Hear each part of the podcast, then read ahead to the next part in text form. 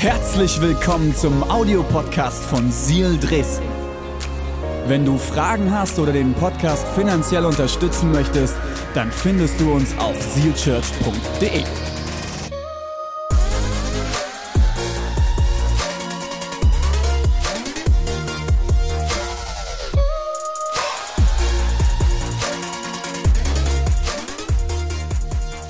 Wir sind mitten in unserer Serie Gott ist. Und ich will dich direkt kurz mit etwas Persönliches mit reinnehmen. Äh, nach meinem Abitur habe ich ein FSJ gemacht und äh, nach meinem freiwilligen sozialen Jahr habe ich Theologie studiert. Ich habe einen etwas unüblichen Werdegang für einen Pastor eingeschlagen, denn ich bin nicht an die Bibelschule gegangen, äh, so wie Pastor Joel, ja, sondern ich bin äh, an eine staatliche Uni gegangen. Und es war tatsächlich super, super spannend, an der staatlichen Uni Theologie zu studieren, weil ich habe Kommilitonen kennengelernt, für die war Theologie eine reine Wissenschaft, ohne Glaube. Die Bibel, oh, ist ein gutes Ethikbuch, ja, da werden nette Werte vermittelt. Aber ich hatte auch Kommilitonen, die tatsächlich mit mir geglaubt haben, die Theologie nicht nur als Wissenschaft betrachtet haben. Das Spannende ist, was uns geeint hat, egal ob von der wissenschaftlichen Seite oder der, der Glaubensseite, ist die Frage, wer ist Gott? Wer ist Gott? Das ist eine mega, mega wichtige Frage. Vielleicht hast du sie dir schon mal gestellt, vielleicht auch noch nicht. Dann hoffe ich, wirst du aufgrund dieser Predigtserie anfangen, dir diese Frage zu stellen. Wir werden mit dieser Predigtserie nicht die volle Antwort darauf geben können, wer Gott ist. Weil du kannst selbst dein ganzes Leben Theologie studieren und trotzdem wirst du nie ganz verstehen und begreifen können, wer Gott ist. Das ist das Geile. Weil du kannst ihn nicht in eine, in eine Box stecken. Du kannst Gott nicht in Schubladen sortieren. Und selbst wenn du das Gefühl hast, du weißt, ah, so funktioniert Gott, er wird dich überraschen. Er wird dich überraschen. Und dir auf einmal eine andere Seite zeigen du denkst, hä?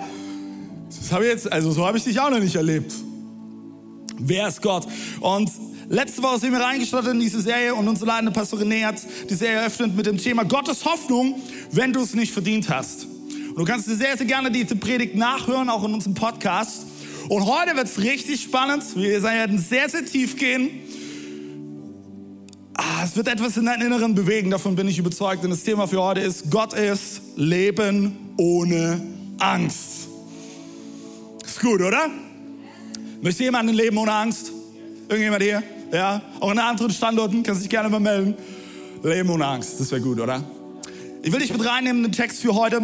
Lass uns lesen aus Matthäus Kapitel 6, ähm, ab Vers 25. Da sagt Jesus folgendes. Deshalb sage ich euch, macht euch keine Sorgen um das, was ihr an Essen und Trinken zum Leben und an Kleidung für euren Körper braucht. Ist das Leben nicht wichtiger als die Nahrung? Und ist der Körper nicht wichtiger als die Kleidung? Wer von euch kann dadurch, dass er sich Sorgen, man kann so sagen, Angst hat, sein Leben auch nur um eine einzige Stunde verlängern? Und wir lesen das und denken, ja, irgendwie hat er recht, aber wie zum Geier soll das funktionieren, oder? Deswegen beten wir jetzt. Jesus, ich danke dir, dass du hier bist. Ich danke dir, dass du es vorbereitet hast. Jesus, ich bin davon überzeugt und ich habe den Glauben, dass du heute zu Menschen sprechen wirst. Jesus, Angst ist etwas, das tief in uns im Inneren, ganz individuell etwas mit uns macht. Jesus, du, du siehst und spürst die Ängste hier in Leipzig in den Raum, in Dresden, in Halle, in Erzgebirge oder zu Hause in den Wohnzimmern.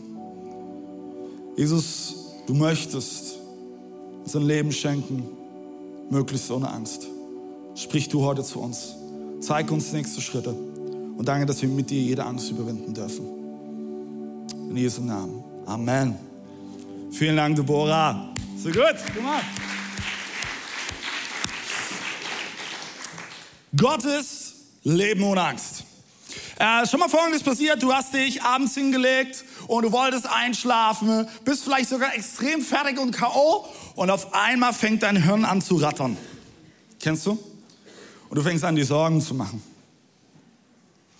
Vielleicht hast du sogar Ängste, die hochkommen. Weil vielleicht ist es der erste Moment, wo dein Körper, aber auch deine Seele und dein Geist mal wirklich zur Ruhe kommt an diesem Tag. Und dann geht's los.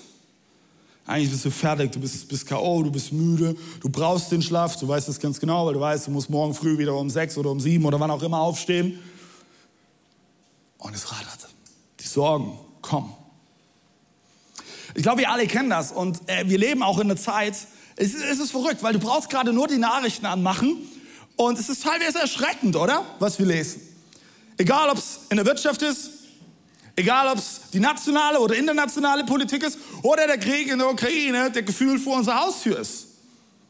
Es ist erschreckend, was wir lesen. Und ich sage dir ganz ehrlich, als Vater von drei Kindern mache ich mir Sorgen. Und ich verspüre die eine oder andere Angst. Wie wird die Zukunft von meinen Kindern aussehen? Und das sind auch die, die Fragen, die dann in den Kopf kommen, wenn du abends im Bett liegst. Kann ich meine Rechnung noch zahlen? Wie sieht die nächste Nebenkostenabrechnung aus? Werde, werde ich überhaupt noch am Ende genug haben, um finanziell vorzusorgen?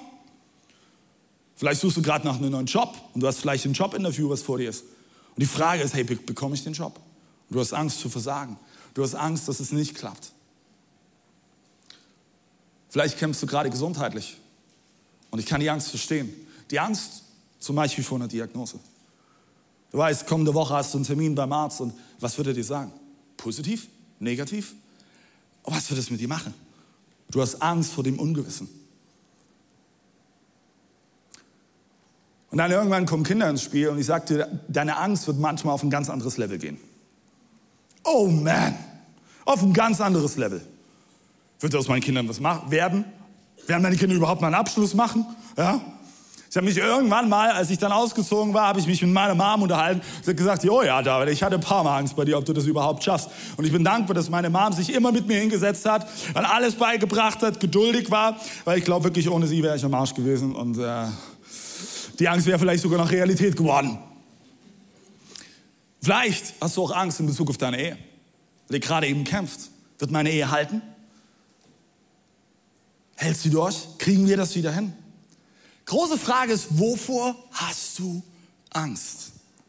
Und das ist eine ganz, ganz wichtige Frage, mit der, mit der du anfangen musst, weil Angst ist erstmal ganz, ganz groß und wirkt riesig. Du musst dir als erstes darüber Gedanken machen, wovor hast du Angst? Was ist es konkret? Und ich will direkt mit einer sehr unbequemen Wahrheit reinstarten, okay? Damit ich eure Aufmerksamkeit habe. Ich weiß, es ist heute heiß, ich schwitze auch, ähm, aber ihr müsst heute mit mir Gas geben, okay? Ähm, ihr, ihr, werdet euer Ziel erreicht haben, wenn ich heute hier schweißgebadet von der Bühne gehe. Ja, ähm, je mehr ihr bei mir seid, desto mehr werde ich Gas geben. Und ich starte rein mit, den, mit dem Satz, Achtung, gut anschnallen, wovor du dich am meisten fürchtest, offenbart oft, wo du Gott am wenigsten vertraust.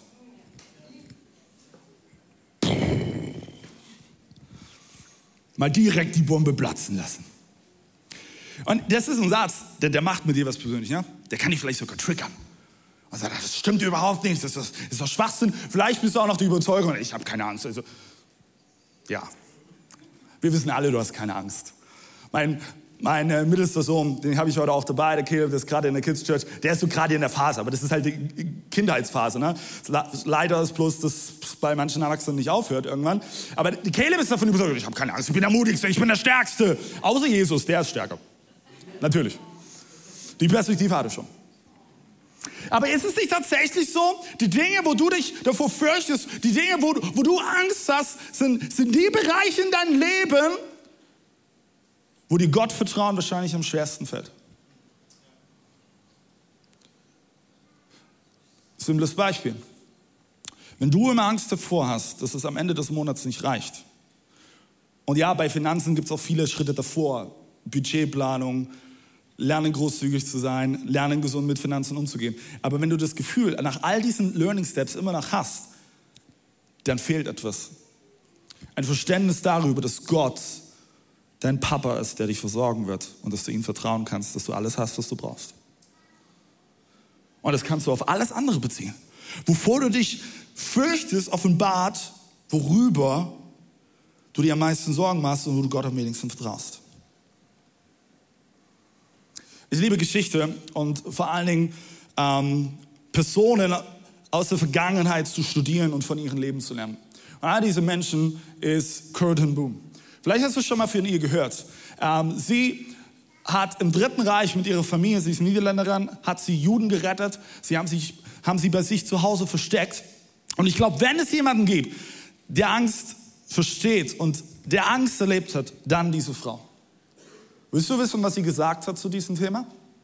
Lass uns mal lesen. Sich sorgen nimmt dem Morgen nichts von seinem Leid, aber es raubt dem Heute die Kraft. Und ist das nicht die Wahrheit?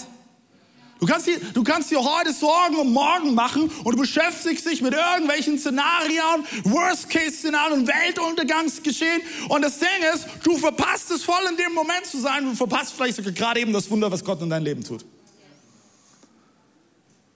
Ah, Leben ohne Angst, das klingt so gut, oder?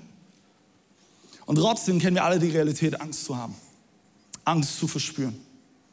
Und ich will mit euch mal heute reinschauen, ein bisschen den Ursprung herausfinden, wo, wo das herkommt. Und äh, ich setze dort an, wo Pastor René letzte Woche aufgehört hat. Er hat uns mit reingenommen ins ähm, 1. Mose, Kapitel 2. Und wir gehen heute noch ein bisschen tiefer rein.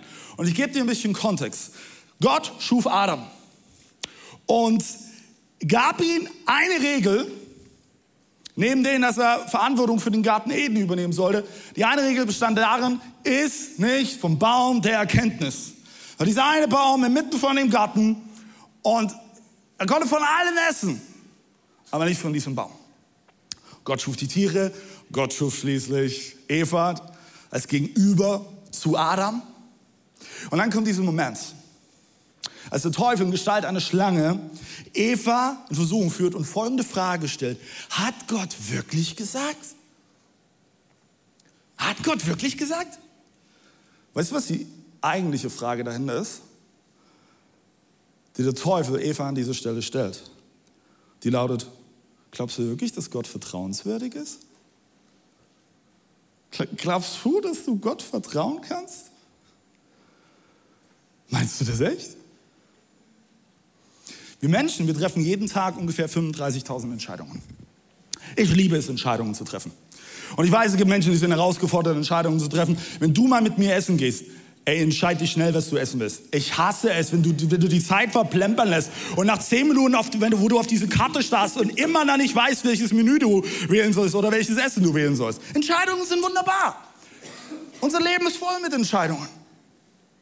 Und Eva steht vor dieser Entscheidung. Sie hält den Apfel in der Hand. Und der Teufel stellt ihr die Frage, glaubst du wirklich, dass Gott vertrauenswürdig ist?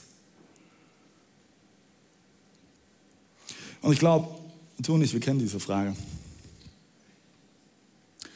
Die Frage, die tiefer da drin liegt, ist, vertraue ich Gott oder nur dem, was ich sehe? Vertraue ich Gott oder nur dem, was ich berühren kann? Was Tatsache ist, was ich greifen kann. Ein Apfel kannst du greifen, kannst du sogar essen. Vertraue ich Gott oder nur dem, wonach ich mich sehne?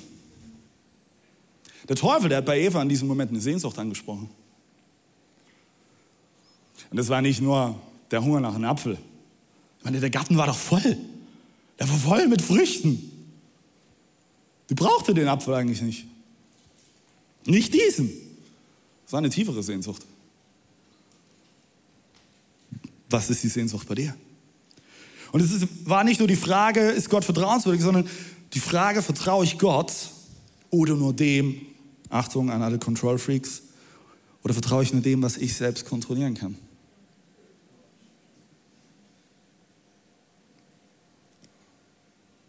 Was ist dein Apfel?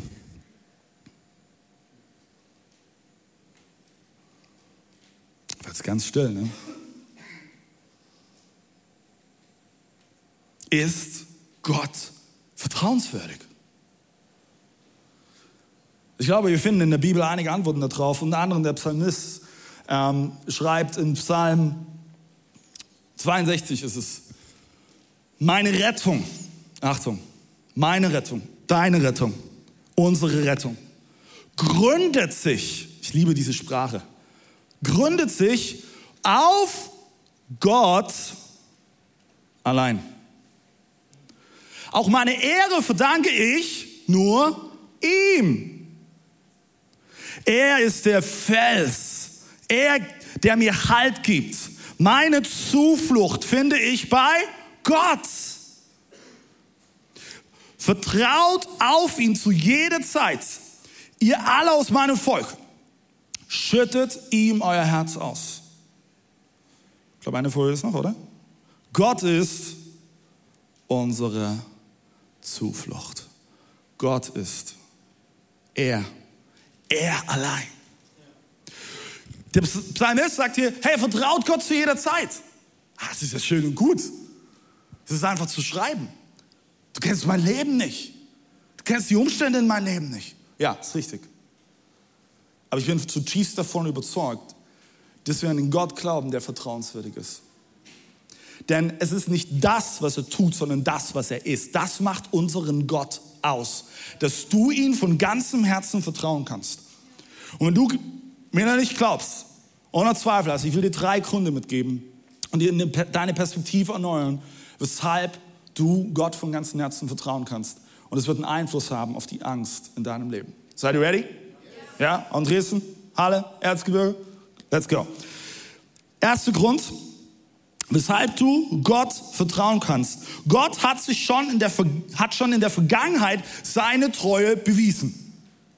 Wenn du aufmerksam die Bibel liest, wirst du an ganz, ganz, ganz, ganz vielen Stellen folgende zwei Worte lesen. Und die lauten, erinnere dich. Erinnere dich. An so vielen Stellen in der Bibel lesen wir diese zwei Worte und diese Aufforderung, wo, wo Gott sagt, hey, erinnere dich, erinnere dich an die Wunder, die ich in deinem Leben getan habe. Erinnere dich an das Wirken in deinem Leben durch mich. Erinnere dich. Warum? Du und ich sind vergesslich. Du musst dich darauf antworten. Folgendes Szenario. Nenn mir zehn großartige Dinge, die du in der vergangenen Woche erlebt hast und nenn mir zehn Scheißdinge, die du erlebt hast. Die zehn Scheißdinge wirst du sehr, sehr schnell zusammenkriegen. Weil du und ich ganz oft darauf die Perspektive haben. Aber die großartigen Dinge, die vergessen wir. Und Gott weiß es. Und deswegen tut er uns sein Wort immer wieder vor Augen führen. Erinnere dich. Und das Volk Israel, oh, das kannte diese Spannung. Vergiss ist die Geschichte, die wir in den ersten fünf Büchern Mose lesen und in Josua und den weiteren Büchern. Vor allem diese, diese, diese sechs Bücher ganz zentral. Und es ist dieses Szenario, Volk Israel steht vor dem Roten Meer. Und die Armee vom Pharao bei ihnen im Rücken. Die sind in der Zwickmühle. Auf Deutsch gesagt, am Arsch. Und die wissen nicht, oh, wie soll es weitergehen? Da ist das Meer, da ist die Armee, da wartet uns der Tod. Da erwartet uns der Tod. Ich kann nicht schwimmen, ich kann auch nicht kämpfen. Was jetzt? Und dann lesen wir in 2. Mose, Kapitel 13, Vers 3, und das ist so, so gut. Mose sagt zum Volk, behaltet, Achtung, behaltet diesen Tag, diesen Tag in Erinnerung. Denn heute werdet ihr aus der Sklaverei in Ägypten befreit. Der Herr führt euch mit starker Hand hinaus. Mose gibt diese Perspektive in das Volk Israel hinein und sagt, behalte diesen Tag in Erinnerung. Und das zieht sich durch die ganze Bibel durch und auch die Geschichte mit dem Volk Israel. Erinnere dich, wie, wie, wie Gott mit den zehn Plagen ähm, den Pharao dazu brachte, das Volk Israel ziehen zu lassen. Erinnere dich, wie, wie ich das Meer teilte vor euren Augen. Erinnere dich, wie ich euch am Tag mit einer Wolkensäule führte und bei Nacht mit einer Feuersäule. Erinnere dich, als Manna vom Himmel fiel oder Wachteln vom Himmel regneten. Erinnere dich, als ich mitten in der Wüste aus den Felsen heraus eine Quelle habe entspringen lassen und Wasser floss.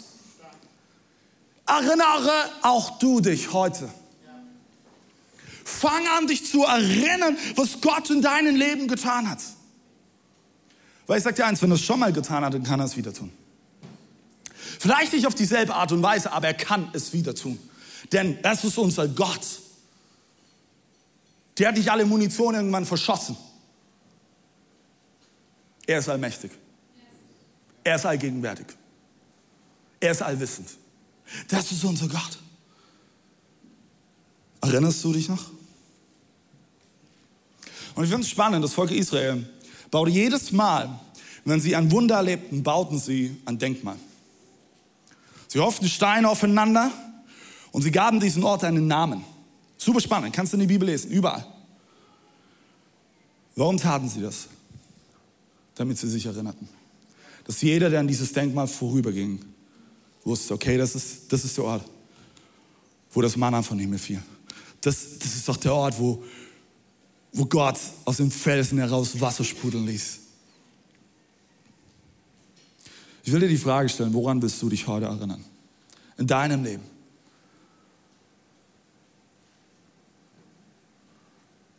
An allen Mist? Kannst du machen. Du wirst wahrscheinlich eine sehr pessimistische Lebenseinstellung erlangen. Oder willst du anfangen, dich daran zu erinnern, was Gott in deinem Leben getan hat? Und sag nicht, ja, Gott hat da nie was in meinem Leben getan. Das ist eine Lüge. Es ist eine absolute Lüge, die ich heute entlarve als diese. Denn Gott ist aktiv in deinem Leben. Vielleicht siehst du es gerade eben nicht. Vielleicht hast du gerade die Scheuklappen auf und du bist wie von Blindheit geschlagen. Dann lass heute deine Augen von Gott öffnen und fang an zu sehen, was du in deinem Leben tut.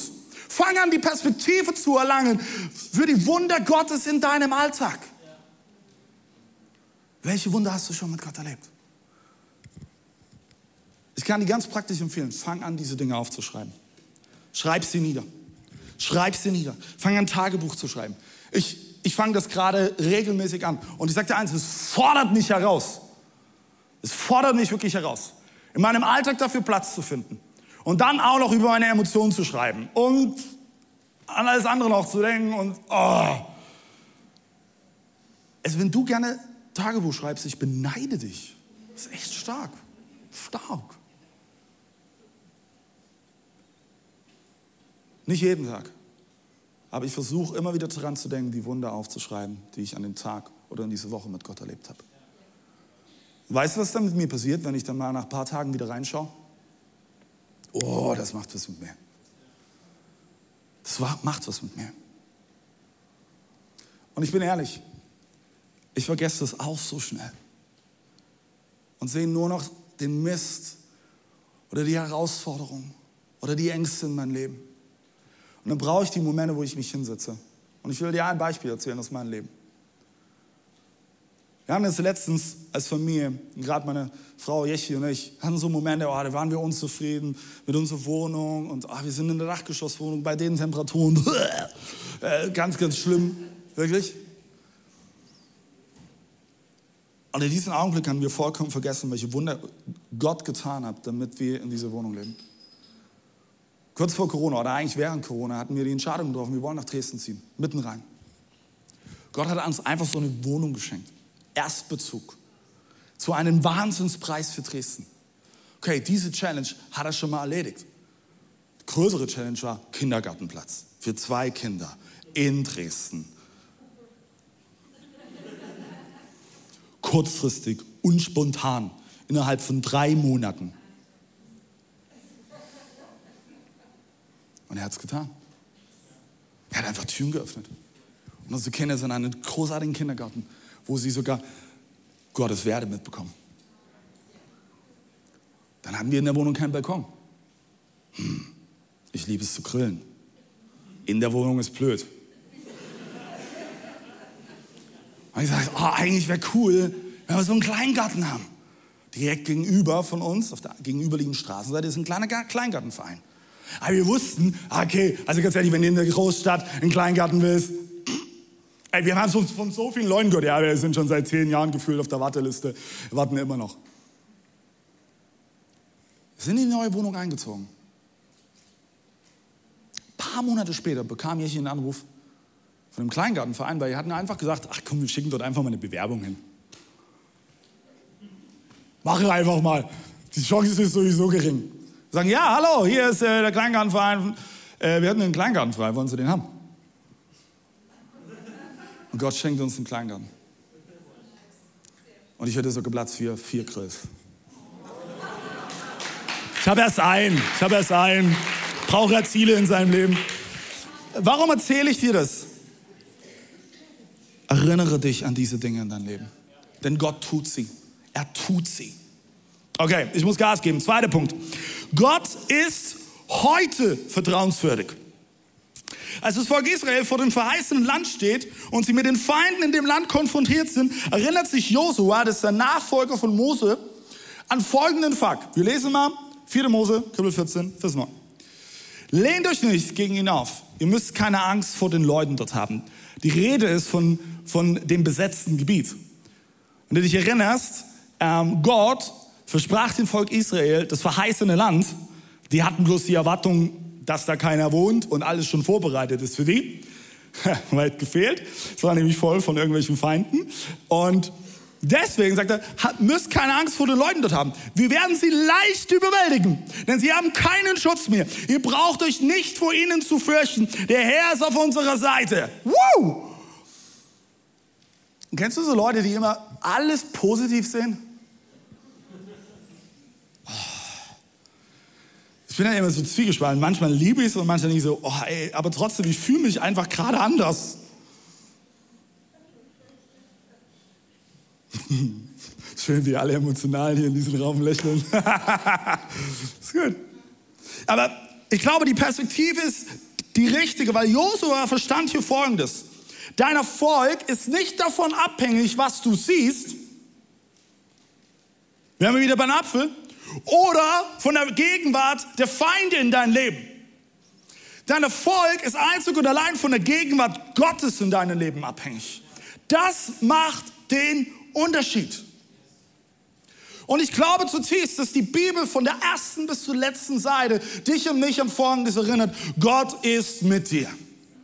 Warum muss, müssen du und ich das so oft hören? Wieder, weil wir es vergessen weil wir in Momenten, in Situationen uns wiederfinden, wo eben Ängste hochkommen. Vielleicht Versagensängste, vielleicht Ängste, dass, dass, du, dass du scheitern wirst, vielleicht Ängste, dass du dass du irgendeine Krankheit bekommst, was auch immer. Und Gott erinnert dich von der ersten bis zur letzten Seite daran, ich bin bei dir.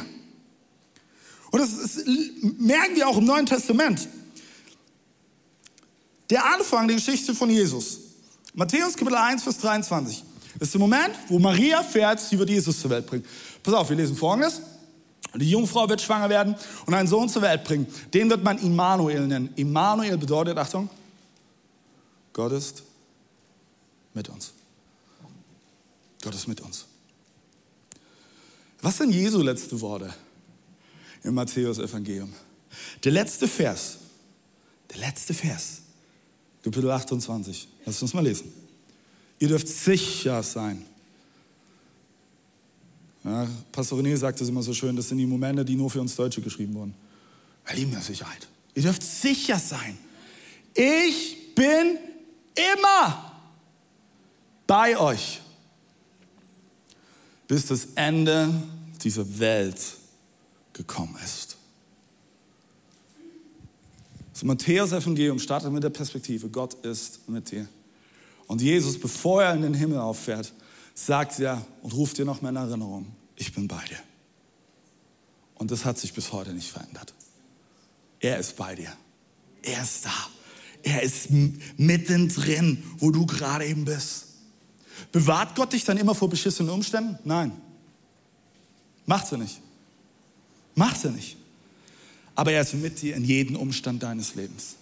Egal, ob du eben gerade eben trauerst, egal, ob du gerade eben wütend bist, egal, ob du gerade eben gleichgültig bist, egal, ob du gerade Perspektive hast oder keine Perspektive hast, er ist da.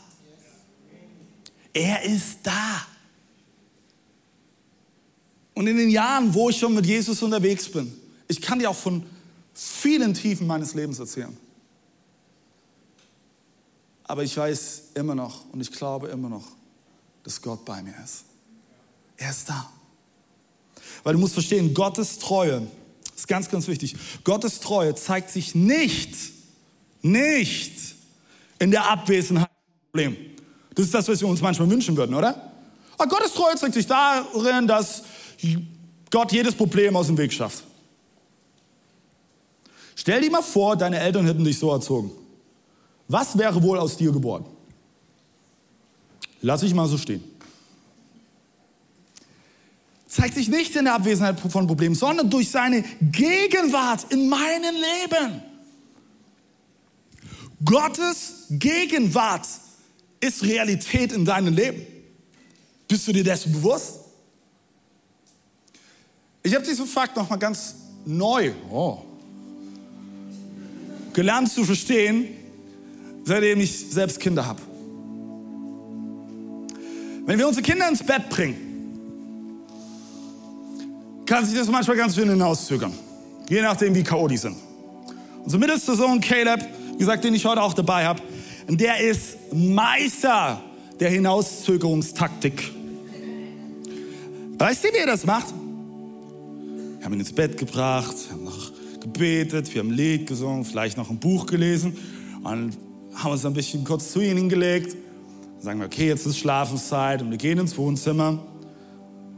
Braucht wahrscheinlich keine fünf Minuten. Dann kommt er und sagt, Papa, ich habe noch Durst. Ich weiß ganz genau, dass er keinen Durst hat. Bin ich blöd. Der denkt, der denkt, ich bin blöd, aber nee, nee, nee, nee. Sag ich, okay, gut, kannst du noch was trinken? Und gebe ich ihm noch was zum Trinken. Bringe ihn wieder ins Bett. Es vergeht keine lange Zeit. Da kommt er rein und wahrscheinlich hat er den nächsten triftigen Grund in seinen Augen. Papa ist zu warm oder Papa ist zu kalt. Sag ich, hey, dann deck dich entweder zu oder mach halt die Decke weg. Ich bringe ihn wieder ins Bett. Kurze Zeit später wird er wiederkommen und sagt, ah Papa, eigentlich bin ich gar nicht müde, ich brauche gar nicht schlafen, aber ich weiß ganz genau, wenn ich in seine Augen schaue, die sind schon so, so klein, der, der ist komplett fertig. Irgendwann klopft er mich weich. Irgendwann. Er sagt, hey Papa, kannst du noch kuscheln kommen? Ah, da kann ich, was, soll ich dazu sagen? Ne? Kann ich nicht widerstehen. Und dann gehe ich nochmal zu ihm ins Zimmer, leg mich in sein Bett. Und weißt du was? Die Situation ist die gleiche und hat sich nicht geändert. Es ist immer noch nicht, dass er Durst hat oder dass es zu warm, zu kalt ist oder was auch immer. Aber Folgendes hat sich doch verändert. Jemand, der in seinen Augen vertrauenswürdig ist, liegt neben ihm und er spürt meine Gegenwart. Und das verändert für ihn alles.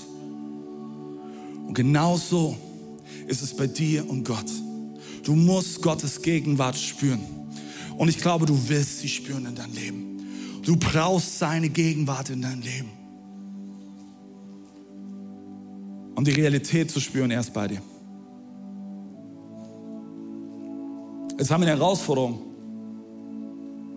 Gott siehst du nicht so, wie ich gerade euch sehe. Oder ihr mich an den Standorten seht.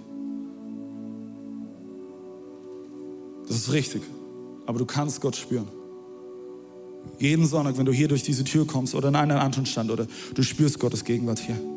Wenn wir anfangen, Lieder zu singen. Das ist das, was Philipp in der Sea-Story erzählt hat. Erinnert ihr euch?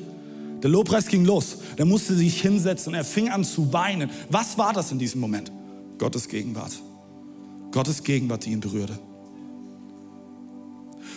Du sitzt vielleicht gerade eben hier in dieser Predigt und du hörst meine Worte. Und vielleicht ist es sogar irgendein Nebensatz, der gerade irgendwie bei dir im Kopf stecken bleibt und der sich gerade immer wiederholt. Das ist Gottes Gegenwart und er zeigt auf etwas in deinem Leben. Gottes Gegenwart ist Realität und sie ist spürbar. Aber deswegen ist es so, so wichtig, dass du ins Haus Gottes hierher kommst und dass du dich füllen lässt von Gott. Deswegen ist es wichtig, dass du eine Kleingruppe hast, dass du dir unter der Woche Zeit planst mit Gott. Und es geht mir nicht darum, wie viel Bibel du liest, wie du betest, was dein Zugang ist zu Gott. Das, ist, das spielt gar keine Rolle. Aber du musst der Gegenwart, Gott, Gegenwart Gottes Raum geben in deinem Leben. Weil wenn du diese Gegenwart nicht spürst, natürlich hast du Angst. Natürlich habe ich Angst. Ich kenne die Tage, wo ich das schaffe und ich kenne die Tage, wo ich es nicht schaffe. An welchem Tag sind Zweifel wohl lauter in meinem Leben. An dem Tag, wo ich es nicht geschafft habe, seine Gegenwart zu suchen. Suche die Gegenwart Gottes. Und soll ich dir was sagen? Wenn du hier in die Kirche kommst, ist es am aller einfachsten. Glaube ich zumindest. Weil du umgeben bist von Menschen, die die gleiche Sehnsucht haben.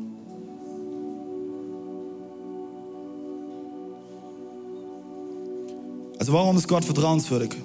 Weil er sich in der Vergangenheit seine Treue gezeigt hat, weil er heute vertrauenswürdig ist. Und du kannst es dir vielleicht denken, dritter Grund, Gott ist auch in Zukunft vertrauenswürdig. Und ich will nochmal zurückkommen zu dem Volk Israel. Okay? Seid ihr noch bei mir? Ich weiß, es ist warm, aber glaub mir, ich schwitze mehr. Gott hat die Israeliten also aus der Gefangenschaft befreit. 40 Jahre sind sie in der Wüste umhergewandert. Und vertrauen sie jetzt Gott und gehen in das verheißene Land? Nein, machen sie nicht. Und das hat mir noch mal offenbart, was ist eigentlich Vertrauen? Vertrauen ist nicht etwas, das du hast. Es zeigt sich vor allem darum, wie du handelst. Du kannst, du, du kannst mir sagen, oh, ich vertraue Gott. Das mag sein.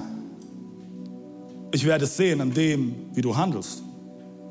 Genauso kann ich dir hier vorne sagen, hey, ich vertraue Gott und ja, es ist, lohnt sich. Du wirst es an meinem Handeln spüren und erleben, ob das tatsächlich die Realität ist. In 4. Mose, Kapitel 13, ab Vers 1 lesen wir folgendes. Der Herr sprach zu Mose, sende Kundschafter nach Kanaan, sie sollen sich in dem Land umsehen, das ich euch Israeliten geben will. Das heißt, das Volk Israel schickt Botschafter los, Spione, um das Land auszukundschaften. Und das Krasse ist, bei dieser Geschichte vom Volk Israel, die Geschichte ist eigentlich schon zu Ende geschrieben. Das Land, gehört schon ihm. Ja, das sind vielleicht auch Feinde in diesem Land, aber die Geschichte ist zu Ende geschrieben. Gott hat ihnen dieses Land versprochen. Alles, was sie tun müssen, ist einen Schritt hineinsetzen. Und wenn du diese Verse weiterliest, wirst du feststellen, dass sie am Zweifeln sind, Spione zurückkommen und ein Bild malen von Worst-Case-Szenario schlechthin, außer zwei Spione, unter anderem Kaleb, die sagen, hey, dieses Land gehört uns, Gott hat, Gott hat es uns versprochen. Die Geschichte ist eigentlich schon zu Ende geschrieben. Und wir lesen das heute und denken so, wie dumm sind die? Oder? Das muss doch mal ehrlich sein. Wir Christen machen uns doch gerne lustig über andere Leute, ne? Und fangen nicht bei uns selbst an. Ey, wie dumm sind die? Ey, Gott hat es denen doch gesagt, das Land gehört dir. Warum, warum gehen die nicht einfach rein? Was ist mit denen los?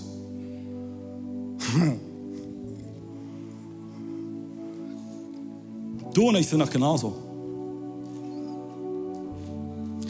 Du hast Gottes Treue in der, in der Vergangenheit in dein Leben gesehen.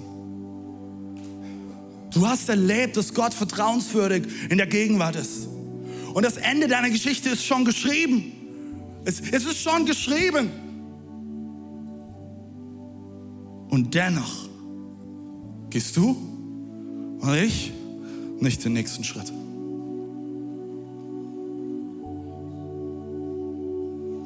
Und das ist die Spannung, in der wir leben.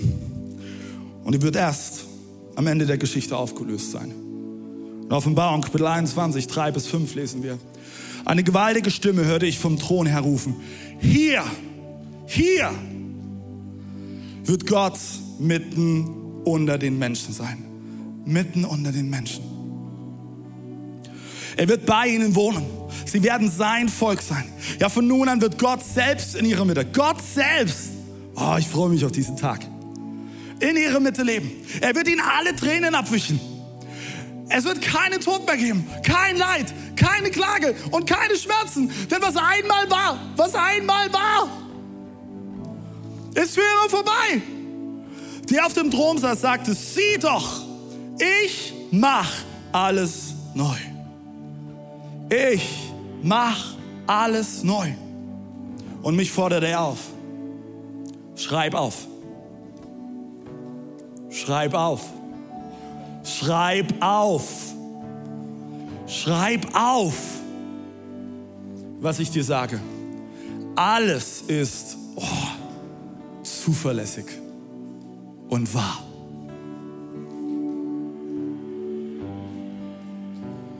Das Ende deiner Geschichte ist schon geschrieben. Und Gott ist vertrauenswürdig. Vergangenheit, Gegenwart und Zukunft. Okay, David, schön und gut, aber was ist, was ist, wenn es passiert? Was ist, wenn es passiert? Das ist eine faire Frage. Was ist, wenn das, wovor du dich fürchtest, Realität wird? Was ist, wenn das, worüber du dir den Kopf zerbrichst und Sorgen machst, Realität wird? Das ist eine faire Frage. Das ist eine faire Frage. Und das ist die Spannung, die wir alle kennen. Denn dieses Ende der Geschichte liegt noch vor uns. Diese Realität können wir schon ein Stück weit erleben, aber nicht voll und ganz. Was ist, wenn es passiert? Und so schön, wie ich euch vorhin von meiner Wohnung erzählt habe, wie Gott uns versorgt hat und wie er Wunder getan hat, kann ich dir genauso Geschichten in meinem Leben erzählen, wo die Realität eine ganz andere war. Ich kann mich an den Urlaub erinnern als Familie, wo ich Sorge hatte, oh, hoffentlich, hoffentlich tut sich keiner was. Und meine Frau bricht sich das Sprunggelenk am Strand. Ich kann mich an den Moment erinnern, wo ich mit einem Paar zusammensaß und wir mit Tränen in den Augen gebetet haben, dass Gott ihnen ein Kind schenkt. Und mittlerweile ist fast ein Jahrzehnt vergangen. Die Realität ist eine andere. Ich kenne den Moment, wo ich mich mit jemandem hingesetzt habe und gebetet habe, dass er diesen Job bekommt. Und er Angst davor hatte, dass, dass es ein Nein ist, weil er schon so viele Neins in seinem Leben gehört hat. Und es wurde wieder ein Nein.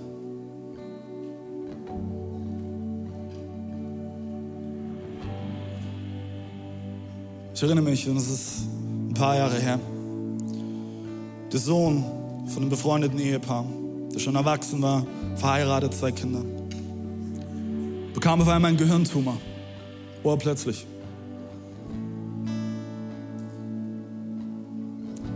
Ich kann mich noch so gut erinnern, wie viel wir gebetet haben und Gott bestürmt haben, dass er diesen Tumor einfach wegnimmt, dass es, dass es vorbei ist und dass er geheilt ist und dass er bei seiner Frau und seinen zwei Kindern sein kann.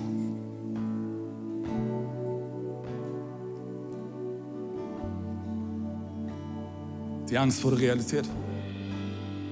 Er starb.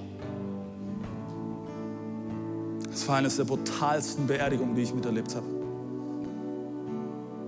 Diesen Vater beizusetzen mit. Die Frau und die Kinder zu sehen. Was ist, wenn es passiert? Faire Frage. Und ich will, dass du und ich mit folgender Perspektive rausgehen. Du wirst wieder Angst verspüren in deinem Leben. Vielleicht schon heute, vielleicht morgen. Du wirst Scheiße in deinem Leben erleben. Vielleicht verlierst du jemanden Geliebten. Vielleicht bekommst du nicht den Job, wonach du dich sehnst. Aber ich sag dir eins. Ich sag dir eins. Es gibt nichts Besseres wie der Umstand, dass Gott mitten in diese Situation in dein Leben ist und dass du nicht allein bist. So oft geben wir Gott die Schuld, aber das, was eigentlich du brauchst in dem Moment, ist, dass du die Hand Gottes ergreifst und sagst, okay Gott, hier bin ich. Hier bin ich. Und dass du deine Angst bei ihm rauslässt. Denn deine Angst muss nicht verborgen bleiben, sondern du kannst sie Gott teilen und du kannst anfangen, sie mit Gott zu überwinden. Aber ja, Gottes Treue heißt nicht, dass er dich vor jedem Umstand oder jedem Problem bewahrt, sondern dass er mit dir in jedem Umstand deines Lebens ist. Und ich habe den Eindruck, als ich mich auf diese Message vorbereitet habe, und ich versuche das mit aller Demut zu sagen, und nicht mit Vorwurf gegenüber dir oder Stolz. Aber ich glaube, es sind Leute heute hier in Leipzig und auch an den Standorten, wo du dir gerade die Predigt später anschaust. Du bist gerade dabei, Gott abzuschreiben, aufgrund der Erfahrung, die du in deinem Leben gemacht hast.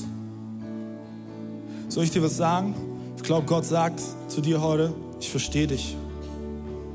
Ich verstehe deine Emotionen in all dem. Aber ich bin da. Ich bin da. Erinnere dich. Erinnere dich. Schau in die Vergangenheit. Erinnere dich, was ich getan habe. Sei jetzt hier in dem Moment und erlebe, dass ich treu bin. Und lass dir deine Zukunft von mir zeigen, die ich für dich bereit habe.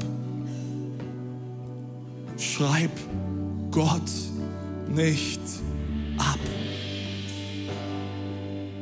Und ich will dich ermutigen, wenn das dich heute betrifft, geh nicht nach Hause, ohne dass du die Möglichkeit dir nimmst, dass jemand für dich betet. Das muss nicht ich sein. Es kann jemand sein, mit dem du gekommen bist. Lass für dich beten und bring es zu Gott. Ich will schließen mit Johannes Kapitel 14, Vers 1. Lasst euch durch nichts in euren Glauben erschüttern. Durch nichts, sagte Jesus zu seinen Jüngern. Vertraut auf Gott und vertraut auf mich. Lasst uns aufstehen. Hier in Leipzig, Dresden, Halle, Erzgebirge. Zu Hause gerade bist, hey, steh doch auch einfach auf. Nimm dir den Moment.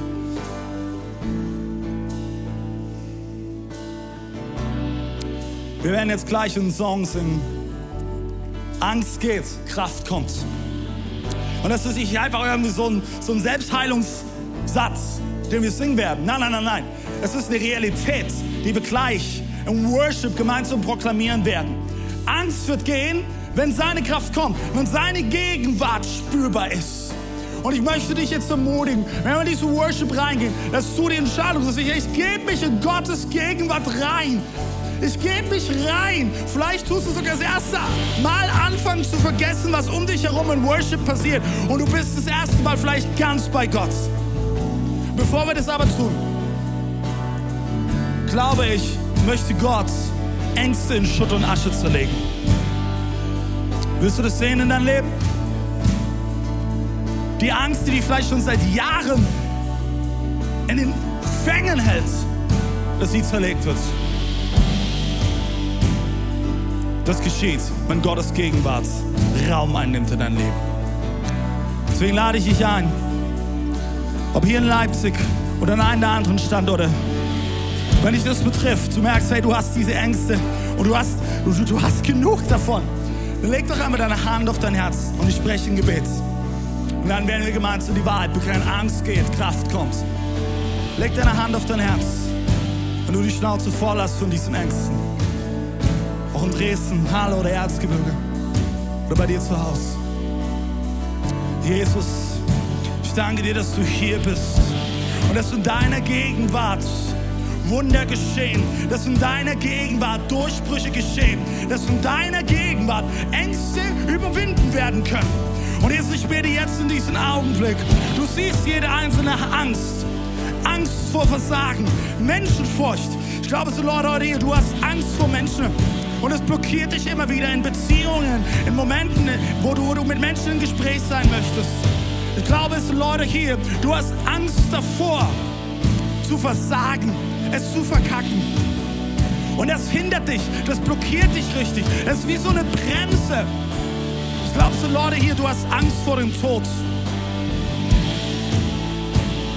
Du hast Angst vor dem Tod. Ich glaube, Gott möchte dir heute eine andere Perspektive auf den Tod geben und seine Gegenwart spüren lassen. Und Jesus, ich dir jetzt zu diesem Augenblick, dass du mit deinem Heiligen Geist durch die Reihen gehst, hier in Leipzig, in den anderen Stand und dass du den Raum ausfüllst. Und Jesus, ich bete, dass die Ängste, dass sie genommen werden. Jesus, ich danke dir, dass jetzt deine Gegenwart spürbar ist durch deinen Geist, dass du jetzt individuell begegnest. Das ist nicht mein Gebet, Jesus. Das ist nicht, sind nicht meine Worte, sondern du tust es jetzt in diesem Augenblick. Lass uns einfach ausstrecken und fang an, dein Innerstes nach außen zu kehren, indem du anfängst zu beten.